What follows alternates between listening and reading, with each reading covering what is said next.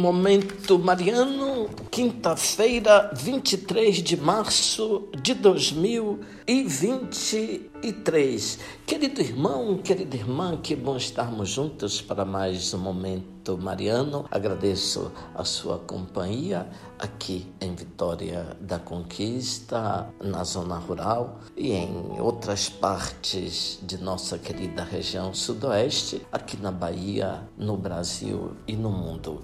Aqui fala Dom Josafá Menezes da Silva, arcebispo metropolitano de Vitória da Conquista.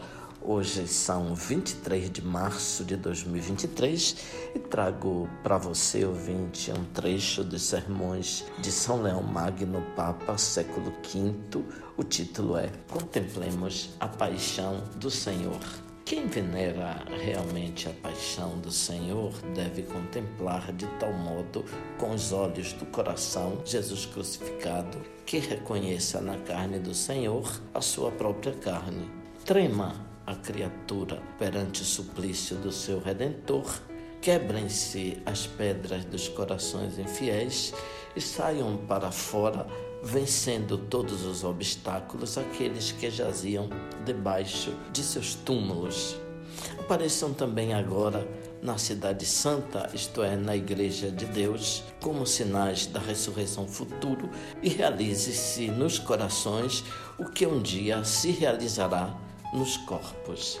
A nenhum pecador é negada a vitória da cruz e não há homem a quem a oração de Cristo não ajude. Se ela foi útil para muitos dos que o perseguiam, quanto mais não ajudará os que a ele se convertem.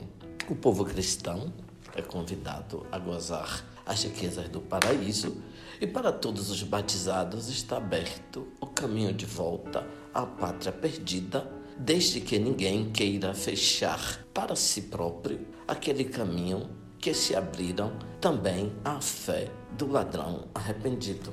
Evitemos que as preocupações desta vida nos envolvam na ansiedade e no orgulho, de tal modo que não procuremos, com todo o afeto do coração, conformar-nos a nosso Redentor na perfeita imitação de seus exemplos. Tudo o que ele fez ou sofreu foi para nossa salvação, a fim de que todo o corpo pudesse participar da virtude da cabeça.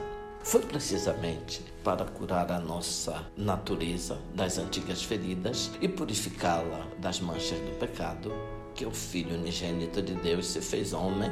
Foi precisamente para curar a nossa natureza das antigas feridas e purificá-la das manchas do pecado, que o Filho unigênito de Deus se fez também filho do homem, de modo que não lhe faltasse nem humanidade em toda a sua realidade, nem divindade em toda a sua plenitude. É nosso, portanto, o que esteve morto no sepulcro, o que ressuscitou ao terceiro dia e o que subiu para a glória do Pai no mais alto dos céus. Se andarmos pelos caminhos de seus mandamentos e não nos envergonharmos de proclamar tudo o que ele fez pela nossa salvação na humanidade do seu corpo, também nós teremos parte na sua glória.